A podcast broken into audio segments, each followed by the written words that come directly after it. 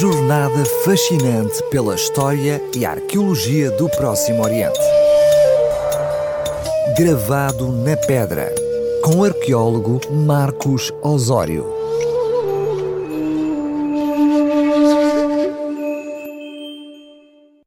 Estou de volta com esta nova crónica semanal que apresenta temáticas da arqueologia da Terra Santa na RCS. Acredito que o estimado ouvinte conheça o famoso Arco do Triunfo de Paris, um dos mais emblemáticos monumentos da capital francesa. Este arco, mandado erguer por Napoleão em 1836, perpetua a memória das suas batalhas ganhas, imitando os arcos construídos pelos imperadores romanos. Mas talvez não saiba que um dos monumentos que serviu de modelo a Napoleão foi o Arco de Tito, construído pelo imperador romano Domiciano após a morte do seu irmão Tito por volta do ano 82 depois de Cristo, sendo um dos locais também mais famosos de Roma, situado entre o Coliseu e o Fórum. O arco honorífico comemora a vitória militar do general Tito na Primeira Guerra Judaico-Romana, quando os romanos cercaram e incendiaram Jerusalém com cerca de 60 mil soldados no ano 70 depois de Cristo destruindo irreversivelmente o segundo templo de Jerusalém, que tinha sido construído após o retorno dos judeus do exílio babilônico com autorização do rei persa Ciro. A destruição foi de tal envergadura que apenas sobrou um troço da parede ocidental, designado hoje como o Muro das Lamentações, um local especial de oração para os judeus. A ideia de Tito era deixar este muro de pé como símbolo da vitória de Roma sobre a Judeia, mas os judeus viram nisso o cumprimento da promessa divina de proteger uma parte do templo em memória da sua aliança com Israel. Um dos painéis laterais do arco de Tito retrata o desfile triunfal do exército pelas ruas de Roma, carregando os objetos sagrados capturados no templo de Jerusalém, entre eles as trombetas, a mesa da propiciação e uma grande menorá.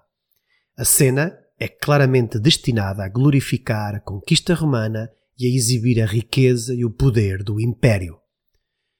A menorá era um candelabro de sete braços que fazia parte do tabernáculo construído pelos israelitas no Sinai e que foi colocado mais tarde no Templo de Salomão, em Jerusalém. Com a edificação do segundo templo, após o regresso do exílio, o candelabro já não seria original. Talvez uma réplica que foi posta nesse espaço sagrado até que foi levada pelos romanos. Normalmente, quando pensamos nas antigas cidades de Roma e Atenas, imaginamos um mundo de templos e estátuas de mármore branco, devido ao aspecto atual dos restos dessas construções. Ficamos impressionados com as linhas perfeitas e harmoniosas da arquitetura e com a palidez das ruínas clássicas. Mas quando foram erguidas há dois mil anos, a maioria das obras de arte e dos relevos arquitetónicos greco-romanos estavam vistosamente pintados de cores vivas, de um jeito que, de acordo com os padrões modernos, iriam parecer obras de arte de gosto duvidoso. A brancura que vemos hoje é apenas o resultado de anos de desbotar das cores uma equipa de investigadores da Universidade Yeshiva de Israel desenvolveu um projeto com o objetivo de criar uma representação digital dos relevos do arco honorífico de Tito. Depois de criar a sua digitalização 3D, com precisão milimétrica, eles puderam ter uma percepção dos detalhes e restaurar as partes que faltavam, como por exemplo algumas das cabeças dos soldados romanos que entretanto se haviam partido. Em seguida, a equipa examinou o painel em busca de sinais de cor e descobriu que todo o arco estava primitivamente pintado.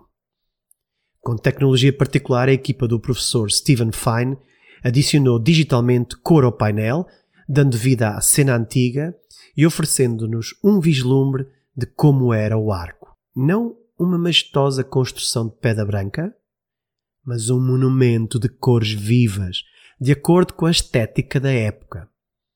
A inspiração para a decoração colorida dos monumentos romanos foi importada dos gregos, pois eles copiaram sempre as ideias geniais dos outros povos. E ao nível artístico, diz o professor Stephen Fine, eles não eram muito criativos. Por exemplo, remata ele, neste arco, constatamos que não se deram ao trabalho de esculpir diferentes figuras humanas para cada soldado representado, mas utilizaram cópias da mesma figura. Os traços de pigmento ocre que foram encontrados na menorá, esculpida no painel do arco, confirmaram que este móvel sagrado estava originalmente pintado de amarelo.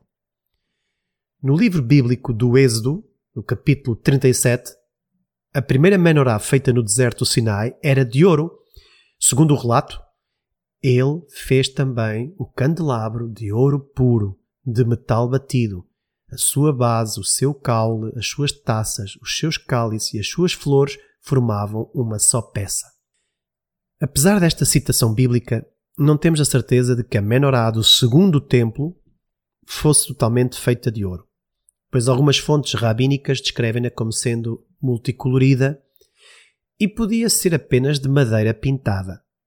Mas a patina amarelada no painel do arco de Tito é um forte argumento a favor do seu fabrico em ouro, tal como o relato do historiador Flávio Josefo, que assistiu ao desfile triunfal em Roma e menciona a menorá em ouro.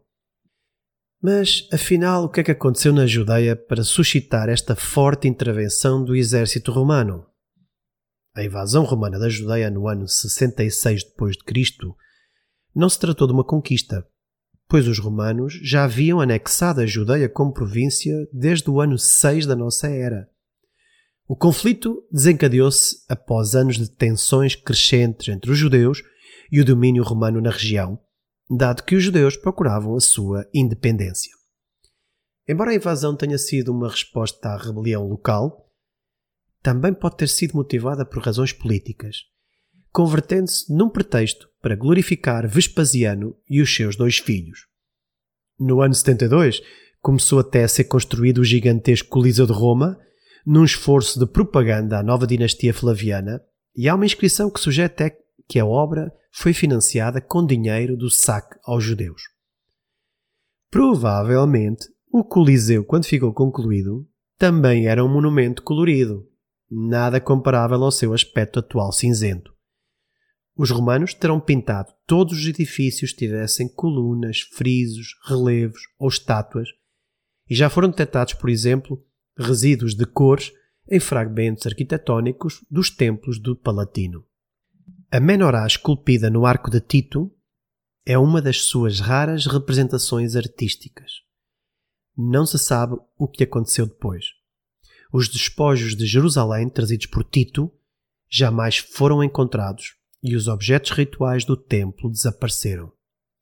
Flávio Josefo conta-nos que o espólio de guerra foi levado para o Templo da Paz um elaborado edifício construído em Roma pelo próprio Vespasiano, onde ele exibiu os troféus da batalha.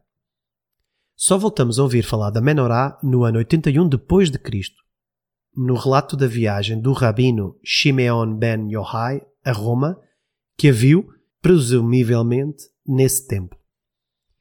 Mas este edifício religioso foi completamente incendiado por volta do ano 192 e posteriormente reconstruído e nunca mais se voltou a falar no candelabro. Se ele subsistiu à destruição do templo, não terá sobrevivido ao caos do saque de Roma pela invasão bárbara dos visigodos 250 anos depois. O historiador bizantino do século VI Procópio de Cesareia propõe uma outra hipótese. Segundo ele, os tesouros do templo terão sido devolvidos posteriormente a Jerusalém à semelhança do que fez o rei persa Ciro com os vasos sagrados de ouro roubados pelo rei Nabucodonosor. Procópio relata que o imperador Justiniano devolveu os objetos sagrados judaicos, porque amaldiçoavam as cidades que os guardavam. Terá Menorá feito o seu caminho de volta para Jerusalém? Não sabemos. O que sabemos é que em 1949 o Estado de Israel adotou o candelabro como seu emblema oficial mas a representação da menorá como símbolo identitário do judaísmo foi tardia, tornando-se uma imagem visual forte da identidade judaica apenas entre as comunidades que viviam na diáspora. Em Portugal já foram encontradas lápides funerárias que apresentam a menorá gravada.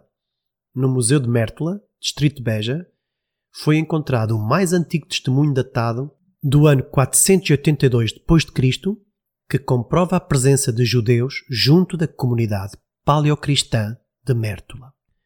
A menorá também aparece em 144 ocasiões nas paredes das catacumbas judias de Roma. E hoje é um símbolo por todos conhecido e respeitado.